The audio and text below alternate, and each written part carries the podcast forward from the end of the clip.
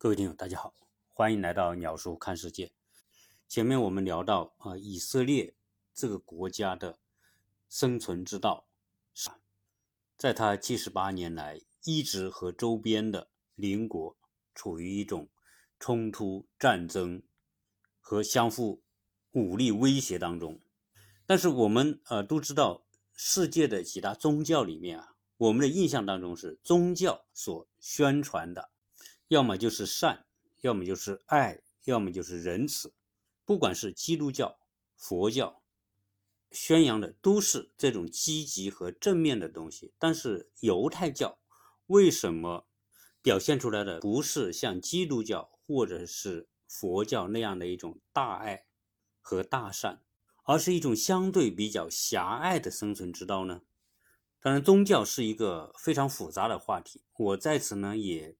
并不想啊把宗教作为我要讲的一个核心内容，但是呢，我今天要谈以色列人的生存之道，必须从宗教入手来解释以色列人的生存之道，以及他这种生存之道到目前看来，而且是对他们来说是有帮助或者是有益的。在前一期关于以色列人的话题当中，我已经大概聊到，犹太教和基督教是有共同之处，同时又有区别。因为犹太教他所信的教义是旧约，而基督教所信的教义既含有旧约的内容，又有新约的内容。而犹太人只相信旧约，就是他们和上帝之间的关系。犹太人不不信耶稣基督。耶稣基督为核心的新约讲的是救恩，就是上帝派他的儿子来到世间，以自己钉死在十字架上的方式来拯救世人。所以，它的核心是爱，就是上帝对人类的爱，体现在耶稣基督身上。但是，犹太教里面没有这些内容。犹太教的核心是律法。啊，这个律法不是法律，法律是我们现代意义上的一个概念，而律法呢是基督教早期的一个概念。所谓律法，很大程度上就是上帝和以色列人所立的那些约。犹太人之所以只相信旧约，就是因为他们认为犹太人是上帝的选民，上帝与犹太人立约是要。获得上帝的特别的恩典和看顾，所以犹太人与其他的民族不一样，而且他们坚信他们就是上帝的选民，而不包括犹太人之外的其他的人。如果犹太人之外的其他的人，也就是圣经上所说的外邦人，如果都获得上帝的恩典和看顾，那怎么体现犹太人作为上帝选民的？优越和与众不同之处呢？上帝和犹太人立的约还分成前四约和后四约。前四约的第一约是伊甸园之约。所谓伊甸园之约，就是上帝创造了世间天地、昼夜、植物、动物和人类。这些植物、动物是用来供养人类的，同时人类又来管理的。上帝所创造的其他的物种，人类蔬菜水果作为食物，同时要看顾上帝所创造的这个伊甸园。但是上帝禁止人类偷吃伊甸园里面善恶树上的果子，如果吃了，人就会受到死亡的惩罚。前四约的第二约叫亚当之约，因为在伊甸园里面，夏娃和亚当。在蛇的引诱之下偷吃了善恶树上的果子，所以蛇遭到上帝的咒诅。蛇必须终身用身体在地上爬，而女人要遭受生育的痛苦。因为亚当和夏娃受到上帝的咒诅，人的生活面临种种的苦难、繁重的劳动，最后身体将死亡。只有救赎者。基督可以把人类从苦难当中解救出来。前四约的第三约叫诺亚之约，由于人类的堕落，上帝发了大洪水，将堕落的人通通淹死，只留下了诺亚一家以及他们所带的物种，在大洪水之后重新繁衍，来警告人，背逆神的堕落者必受到惩罚和咒诅。前四约的第四约叫亚伯拉罕之约，就是亚伯拉罕受到神的召唤，说他会有众多的后代，而且他的后代会得到神的祝福。这个亚伯拉罕就是我们今天所说的犹太人的祖先。上帝和以色列人所立的后四约的第一约是摩西之约，说摩西是犹太人的领袖。在公元一千多年，他们摆脱埃及为奴的命运，在摩西的带领之下，四十多万的犹太人跨过红海，去到今天的，去到上帝应许给他们的巴勒斯坦的迦南。在去到上帝应许之地的过程当中，犹太人经历了种种的考验，也经历了种种的试探，很多时候。很多犹太人背逆上帝，怀疑和不相信上帝。上帝给了当时的犹太人一系列的惩罚。上帝就和摩西立约，显明了上帝公义的诫命，管理以色列社会。上帝和摩西所立的约叫摩西十诫，这个我们在那一期当中已经说过。后四约的第二约叫巴勒斯坦之约。在摩西带领犹太人进入巴勒斯坦，上帝给犹太人的应许之地之后，很多犹太人仍然不信上帝，所以犹太人经历了被外族的灭国，然后很多犹太人流散世界各地。犹太人将在分散当中悔改，重新归向上帝，上帝才重新复兴以色列。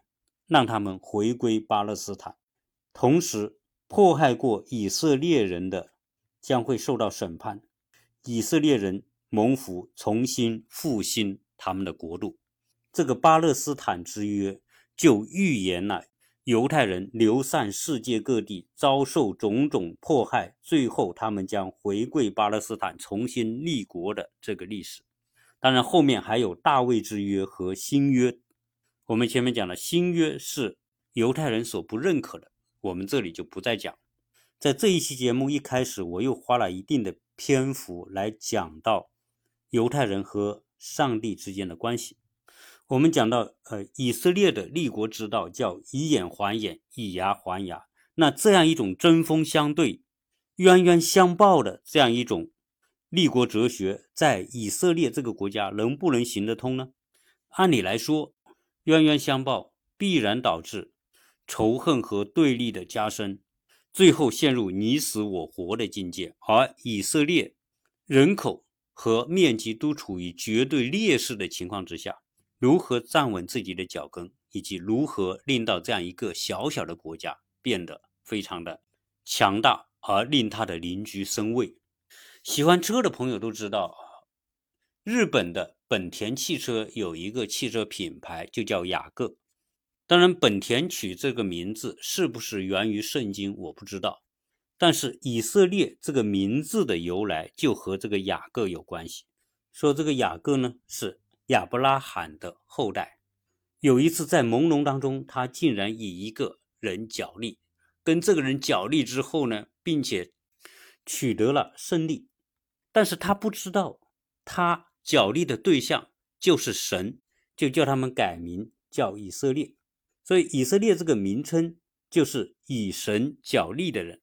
这表明犹太人经历任何的压力、挫折和强大的竞争对手面前毫无畏惧的民族特性。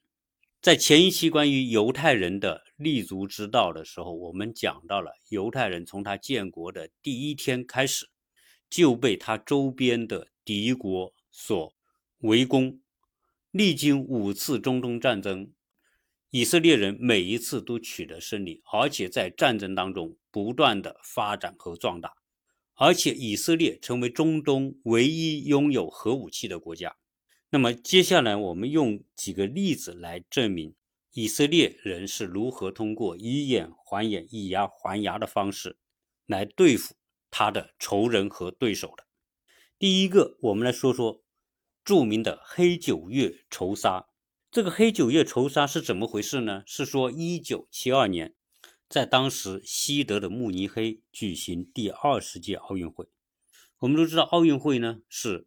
为期两个星期，运动员都居住在奥运村。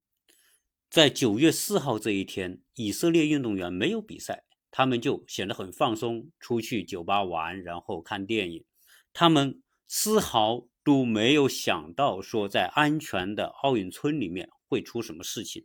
结果就在这天晚上的凌晨四点，所有运动员基本上都在睡觉。来自于阿拉伯的一个恐怖组织叫黑九月。派出一队杀手，他们竟然潜入到了运动员的驻地，冲进以色列运动员的公寓里面，打死了两位以色列的运动员，同时俘虏了九个人质。那这件事情发生之后，对于当时的西德来说，那叫奇耻大辱啊！然后西德的特种部队马上采取行动，要解救这些被俘的以色列的运动员。但是由于过于匆忙，整个解救行动准备的不周密，在解救过程当中，虽然打死了几个黑九月的恐怖分子，但是呢，这九位以色列运动员也在这次解救行动当中被杀害，导致第二天奥运会被迫停止，在奥运会的现场奏响了《英雄进行曲》。为死难的这些以色列运动员哀悼。当时的以色列总理就是著名的梅厄夫人。关于梅厄夫人，我在二零一九年的关于以色列的节目当中有过详细的介绍。梅厄夫人要求以色列的情报机关莫萨德要追杀这些参与黑九月事件的这些阿拉伯恐怖分子。摩萨德因此。制定了一个计划，这个计划叫“上帝之路”。这个计划执行前后一共花了九年的时间，列出了要仇杀的对象。以色列的情报机关出没在意大利、波兰、法国、塞浦路斯和黎巴嫩，将他们要追杀的对象一个一个给杀掉。他们的方式当然是特别经典的。谋杀手段有在街头给杀的，有通过电话遥控、定时炸弹给杀的。那么一直到一九八一年，上帝之路计划当中要追杀的黑九月的对象全部被清除。以色列以牙还牙的第二个经典的案例发生在一九七六年，在这一年的六月二十七号，一架法国航空公司的飞机。从当时的以色列首都特拉维夫起起飞，途经希腊的首都雅典，飞往巴黎。结果在中途，这架飞机被劫持。最先反应过来的是以色列的情报机关莫萨德，他们预感这架飞机被劫持了，因此他们就启动全世界的情报机构来追查这架飞机的行踪。后来查到这架飞机在利比亚的班加西机场。加过一次油，最后这架飞机飞到了非洲中部的一个国家，叫乌干达。当这架飞机被劫持的消息证实之后，以色列政府就要考虑如何来解决这一次的人质危机。当时担任以色列总理的叫拉宾，拉宾是以色列历史上著名的总理之一，他后来在八十年代被刺身亡。以色列的军方和情报机构合作来解决这一次的人质危机。他们制定了一个计划，叫“霹雳行动”。这个“霹雳行动”后来被拍成电影，电影的中文名字叫《火狐一号出击》。现在以色列面临的问题是，这架飞机上一百九十多位乘客，其中九十多位是犹太人，其他一百位是法国人、德国人。但是这架飞机呢，现在降落在。乌干达的机场，乌干达离以色列距离四千多公里，同时乌干达是一个非洲内陆国家，以色列如果要派人去解救这些人，要经历埃及、苏丹等四五个国家，而这四五个国家都是敌对国家，在这样如此不利的情况之下。以色列的特种部队竟然奇迹般的完成了这样一个不可能完成的任务。那么接下来我大概说说这个过程。这架飞机被劫持到利比亚的班加西机场加油。大家知道利比亚是属于反以色列的，他们给劫机分子这样一种方便，就可以理解了。在班加西加油的时候，在飞机上有个乘客是一个英国的女士，结果呢她怀孕。她怀孕大着肚子的时候呢，她就悄悄的用一个锋利的东西在自己身上划了一道口子，就流出了血。流出血之后，这位英国女士就跟劫机分子说：“她说我怀孕了，我马上要生孩子了，你们放放了我吧。”结果呢，这些劫机分子真的就把这个英国女士给放了。这个英国女士马上就坐飞机回到了英国。摩萨德得到这个消息之后，立刻派人飞到英国，找到这个女士的家。为什么要找这个女士？因为这个女士知道飞机上的情况。从这位女士的口中，莫萨德知道这些劫机分子一共有四个人，两个是当时西德的恐怖分子，叫红色旅的成员，一个男的，一个女的。另外两个是来自于巴解人证组织。全称叫做人民解放阵线。这四位恐怖分子把飞机上的人分成两类，一类是属于犹太人，一类是非犹太人。当时犹太人在一个仓，非犹太人在另外一边。得到这个消息之后，摩萨德知道这一次的劫机行动就是针对犹太人来的。那么这架飞机为什么又要飞到乌干达去呢？当时乌干达的独裁者叫阿明，大家翻一翻，在网上可以找到关于这个阿明的照片和这个阿明所做的那些事情。他是一个极其恐怖的独裁者，在他统治期间杀了很多的人，而且还公开吃人肉。而且这个人是一个极其不讲信用的人。在早期呢，这个阿明和以色列关系还是不错的。当时以色列给了乌干达很多的援助。包括乌干达的恩特培机场，就是以色列帮助设计和建造。那为什么以色列和这个乌干达关系又不错呢？因为早年英国在二战之后，在考虑解决犹太人问题上，一个方案当然是犹太人回到巴勒斯坦，另外一个方案就是在另外一个国家找一个地方划块地方，让犹太人去到那个地方，那个地方就是乌干达。当时英国想在乌干达划一块地方让犹太人去，那犹太人呢也把这个地方作为一个备用之地，因此犹太人和以色列建国之后呢，跟这个乌干达的关系都不是都是不错的。但是这个乌干达的独裁者阿明是一个性格反复无常、脾气暴躁的人，他当时正和他的邻国坦桑尼亚发生军事冲突。发生冲突之后呢，他就找以色列要以色列提供援助。当时以色列的总理叫梅厄，就拒绝了阿明提出的援助要求。结果这个阿明和以色列的关系立刻就恶化了，并且调转头就支持以色列的死对头，就是那个人民解放阵线。因此，这个阿明就和人民解放阵线、西德的红色旅以及利比亚。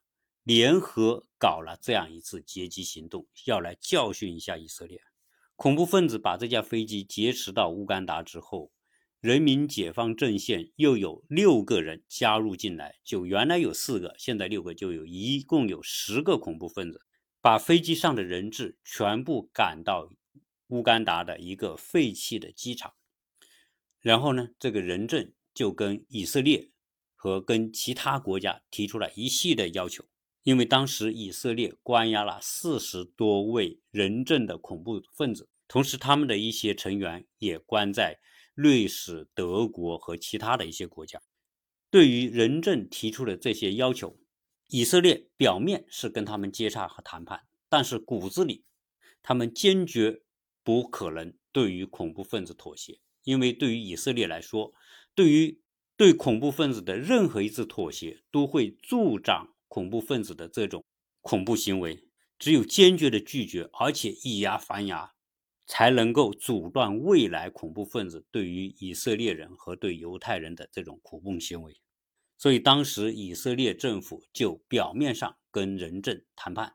当时以色列的国防部长出面谈判，呼吁乌干达的这个独裁者阿明跟以色列合作。他说：“如果你和以色列合作，协助释放这些人质，那以色列将帮助阿明获得诺贝尔和平奖。”阿明一听也很高兴呐，诺贝尔和平奖谁不想得啊？因此，在这样一种沟通之下呢，这个阿明真的答应放掉了一百四十多位。犹太人之外的其他人质，而且答应把他们的最后期限的时间延长三天，而就是这延长的这三天，为以色列营救这些人质创造了条件。我们刚才讲，以色列要通过武力来解救这些人质，在一般的人看来，几乎是不可能完成的任务。所以这也看出以色列的军人，他的特种部队。在全世界来说，都是属于最优秀的。他们为了这次解救行动，做了大量的周密细致的准备。先是他们在自己的地方模拟了一个恩德培那个废弃机场的这样一种实际的场景，因为当时这个机场就是以色列帮助设计的嘛，整个机场候机楼的所有的细节都是一比一的。甚至连台阶多少级都是一模一样的，因为他飞到别人的国家，给他的时间是很有限的，他必须在一个小时之内解决一切的问题。他先是要飞机飞越敌国，怎么飞越敌国？那他采取的方式就是关闭无线电通信，然后超低空飞行。但是四千多公里，大型的飞机你肯定要加油，中途到哪里加油呢？他们就找到了乌干达的敌对国家，就是我们说的坦桑尼亚。因为这个乌干达跟坦桑尼亚不是在发生军事冲突嘛？那找到这个坦桑尼亚，说服坦桑尼亚允许他的飞机降落在坦桑尼亚，然后加油。当然，坦桑尼亚也提出条件，我可以给你降落，但是呢，你在解救人质的过程当中，你要把乌干达的机场给炸毁，把他的飞机给炸毁。把他的一些军事设施给摧毁。如果以色列帮助摧毁了这些设施，就等于削弱了坦桑尼亚的这个对手阿明的力量。解决了长距离飞行和加油的问题之后呢，以色列还派情报人员潜入到恩德培机场，化妆成清洁工，然后用微型摄像机把整个机场的细节全部拍摄，对目前恩德培机场的所有情况摸得一清二楚，然后。四架 C 幺三零大力神运输机就装载着以色列的特种部队和所有解救过程当中需要带的一切的设施，包括汽车、装甲车。飞机上还配备了一个医院。整个的解救过程很有戏剧性。当以色列的飞机经由坦桑尼亚，然后加油飞到恩特培机场的时候，降落的时候呢？他飞机是化妆成民用飞机的。当时坦桑尼亚答应的条件之一就是，你的大力神飞机飞到我国家，你要表面看起来是民航飞机，不能是军用飞机。因此，这个飞机飞到恩特贝机场的时候，恩特贝机场的阿明的这守军也以为是民用飞机。飞机从飞机上首先开出来了三辆汽车，一辆奔驰，两辆路虎。当这三辆汽车开往恩德培机场的时候呢，机场的守卫人员是没有警惕的，因为什么？因为这个阿明啊，经常就是坐着这样三辆车在机场出现的，所以在机场的候机人员毫无防备的情况之下，以色列的特种部队就开到了关押这些人质的那个废弃的候机楼，先解决了前面的一些士兵，然后冲进候机楼。用希伯来语大声的对关押在里面的人质说：“趴下，趴下。”大家知道以以色列人嘛，都听得懂希伯来语，但是当时的那些守军和恐怖分子听不懂希伯来语，所以这些以犹太人就趴下，然后那些守军和恐怖分子站在那里，那被以色列的这些特种部队就一一给击毙。在解救人质的同时，以色列的特种部队炸毁了停在阿明从苏联买来的那些美格战斗机，甚至连机场的这种军用雷雷达也给卸下来装到飞机上去了。原计划一个小时完成的行动，结果用了五十三分钟就完成，解救了一百零五位人质。在这个过程当中，一共死了三个人，其中一个就是特种部队的。中校指挥官叫约尼·瑞塔尼亚胡，大家瑞塔尼亚胡这个名字一定很熟悉，为什么呢？因为现任的以色列总理就叫瑞塔尼亚胡。对，这现任的以色列总理就是当时在解救人质当中牺牲的约尼·内塔尼亚胡的弟弟。这个霹雳行动叫干脆利落，五十三分钟。既救了人质，又摧毁了阿明的空军，还有他的雷达设施。当时在机场的五十三位阿明的士兵，那十位恐怖分子全部被以色列的特种部队给消灭。等到阿明派军队援军来到的时候，以色列的这四架大力神运输机已经飞往坦桑尼亚。当初以色列要炸毁阿明的空军战斗机，就是为了防止他们在飞离的过程当中被他们的战斗机给追击。听友们有兴趣可以看看这部电影。我们刚才也讲到，在整个中东来说，以色列是唯一拥有核武器的国家。它的拥有核武器大概是在上个世纪的七十年代。实际上，在整个的以色列那么小的国土，而且历年都跟阿拉伯人发生战争，它的核武器存在那么小的一个地方，竟然不会受到战争的影响，我想这也是个奇迹啊！当然，到目前为止，以色列虽然拥有核武器，但是它没有真正使用过核武器。当然，人们都知道核武器的威力之强大，拥有核武器就有拥有毁灭对手的力量。所以，阿拉伯人一直也梦想拥有核武器。其中有两个中东的强国曾经试图拥有核武器，但是都在以色列的强硬的打击之下，到目前为止，阿拉伯国家还没有一个拥有核武器。当初伊拉克，我们知道啊，是一个很有钱的国家，因为它卖石油嘛。而且那个时候，伊拉克的统治者叫萨达姆侯赛因。那这个萨达姆侯赛因后来在小布什所发动的第二次伊拉克战争当中啊被推翻啊，他后来被判绞刑处死。萨达姆侯赛因在位的时候，曾经也试图研究核武器，当时他花了大量的钱去购买这些原料设施，偷偷的搞起了浓缩铀的提炼，在探知到。伊拉克的这种秘密行动之后呢，以色列人决定要摧毁伊拉克的核设施。但他知道以色列和伊拉克不是接壤的，它中间隔着好几个国家，最少隔着约旦，隔着沙特，也是要跨越千里才可能到达伊拉克。那怎样跨过沙特，跨过约旦？沙特和约旦跟以色列也是敌对国家的。结果，一九八一年，以色列派出十四架飞机千里偷袭伊拉克。那他先要飞过沙特，飞沙特的时候呢，他伪装成约旦的军用飞机在做演习，因为约旦和沙特是盟国。然后当他飞到了约旦的时候呢，这十四架飞机竟然可以排成一条线，贴得很近。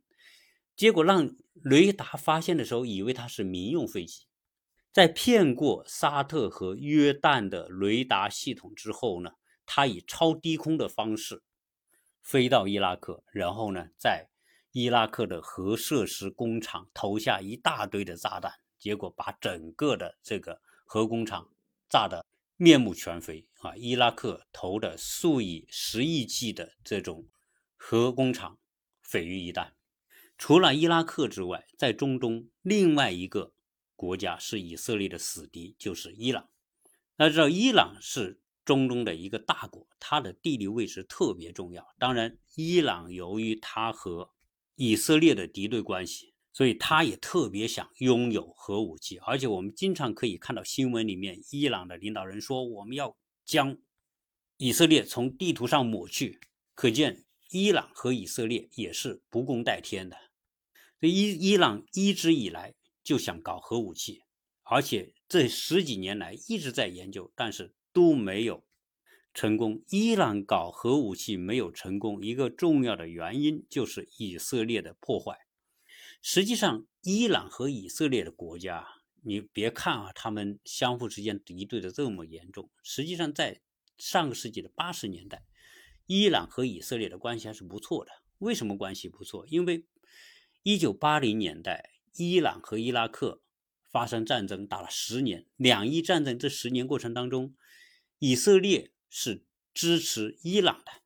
那以色列为什么支持伊朗呢？当然，这个关系很复杂。我们说，阿拉伯世界啊，分两个，一个是什叶派的国家，一个是逊尼派的国家。什叶派国家的代表就是伊朗，而逊尼派的国家是所有的其他阿拉伯国家。对于阿拉伯国家的这两派，逊尼派的国家居多，而且都包围着以色列，所以以色列在两伊战争当中呢，他就支持伊朗。后来伊朗和以色列的关系啊，由于两伊战争也结束了啊，毕竟呢，这个宗教的这种冲突啊实在太严重。呃，虽然逊尼派和什叶派是不同的派别，但是毕竟他们是属于同一个宗教。啊，反正总之吧，中东就是特别特别特别复杂。两伊战争结束之后呢，呃，伊朗和以色列的关系也恶化，恶化之后呢，相互之间就是互相攻击，互相搞破坏。啊，那伊朗在研究核武器的过程当中，以色列一直就是盯着伊朗的一言一行。基本上来说，以色列对伊朗的核计划就是用了多种手段来打击啊，其中一种。就是盗取伊朗的核资料。在二零一八年的一月份，二十多名以色列的特工潜到德黑兰的工业区，伊朗的核工厂，关掉了工厂的警报系统，利用警卫的交班的空隙，切开了收藏这些核资料的保密箱，把半吨多的这些资料偷偷的拿出来。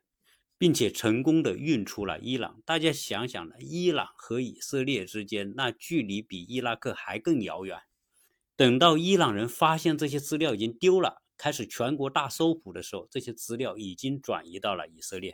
在二零一九年，以色列的总理内塔尼亚胡，这里我又说到这个内塔内塔尼亚胡，就是我说的去恩德培机场解救以色列人人质的那个。牺牲的中校指挥官的弟弟，这位以色列总理在电视上公开展示他们盗取的伊朗的核资料。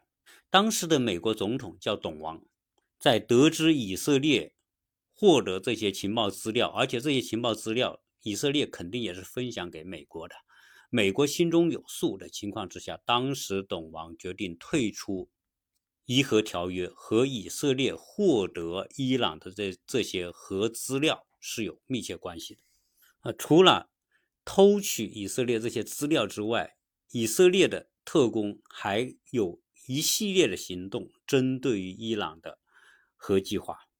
其中一个就是经新闻里面经常报道的，伊朗的核专家或者是武器专家，或者是化学家和武器相关的那些。权威的技术的关键科学家，其中一个叫法赫里扎德的。这个法赫里扎德不是一个一般的科学家，他是被称为伊朗的核武器之父。他既是一个物理学家，同时还是伊朗的国防部的副部长。以色列的特工派了很多人潜伏在伊朗，伊朗的核情报。有一次。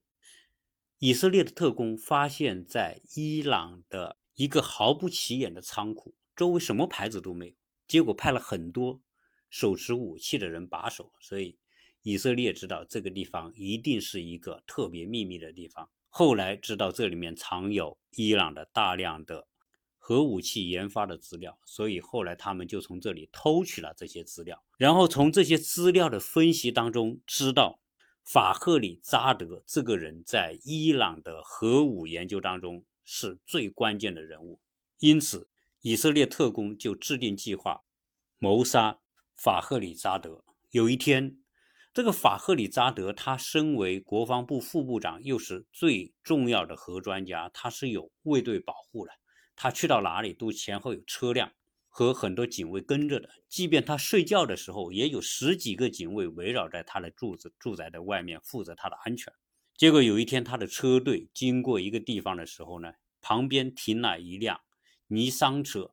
结果车来到尼桑车边上的时候，尼桑车就突然被引爆。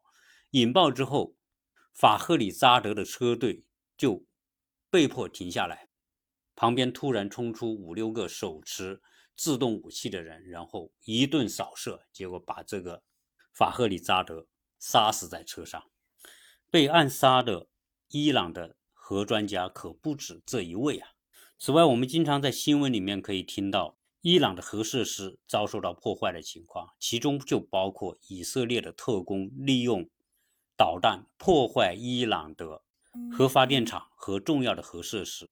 最近一次关于，反正以色列所做的一切就是不能让伊朗拥有核武器。以前搞的这些破坏，你说啊，派飞机去轰炸，导弹去轰炸，派人去偷人家的资料，派杀手去刺杀对方的核专家，屡屡得手啊。基本上来说。这体现什么呢？体现以色列特工水平之高，他的情报之精准，行动力之强。但是随着互联网技术的发展，以色列的网络黑黑客也是世界首屈一指的。现在通过这个互联网的系统，它可以通过网上的方式发起攻击。在二零一零年的时候，以色列的黑客就利用病毒。攻击的方式使得伊朗的一千多架的离心机给瘫痪。这个离心机就是提取浓缩铀的那种设施。那现在的互联网是万物互联。在二零二零年的时候，伊朗一个非常重要的地下核设施的配电系统被网络攻击，导致伊朗的这个重要的核设施电力系统被毁坏。伊朗的。核原料的提炼被迫要终止九个月，九个月之后才可能重新恢复。以色列人的以眼还眼、以牙还牙，还体现在以色列人对他仇人、仇恨之人的复仇行动。不管过去多少年，只要认定是犹太人仇人的人，他们都会追杀到天涯海角。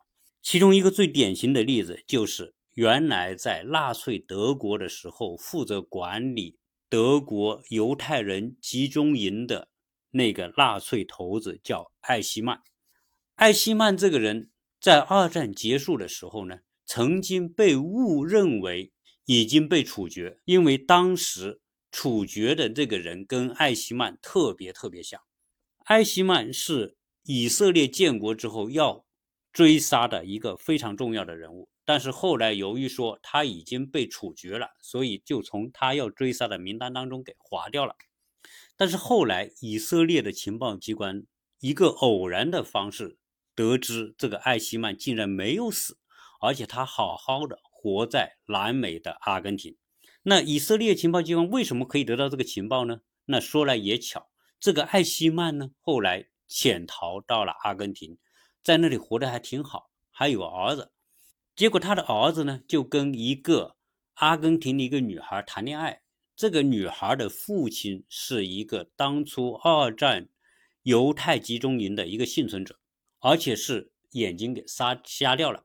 但是当他得知他的女儿在和一个年轻人谈恋爱，而且这个年轻人在跟这个女儿谈恋爱的时候呢，炫耀说我的老爸曾经就是德国的高官，啊，曾经杀了很多的犹太人。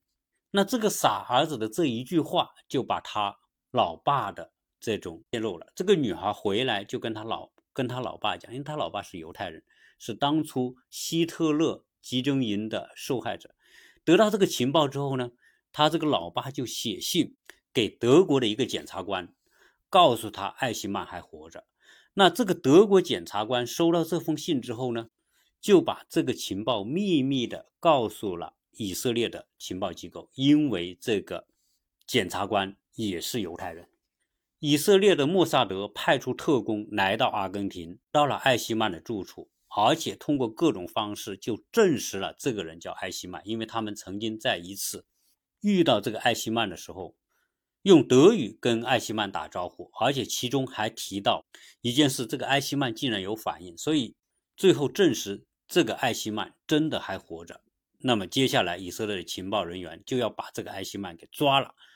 抓可那可不是件小事，他是跑到别人国家去抓人，抓到之后还要把他运回到以色列，所以这个以色列特工叫神通广大，那一点都不虚假。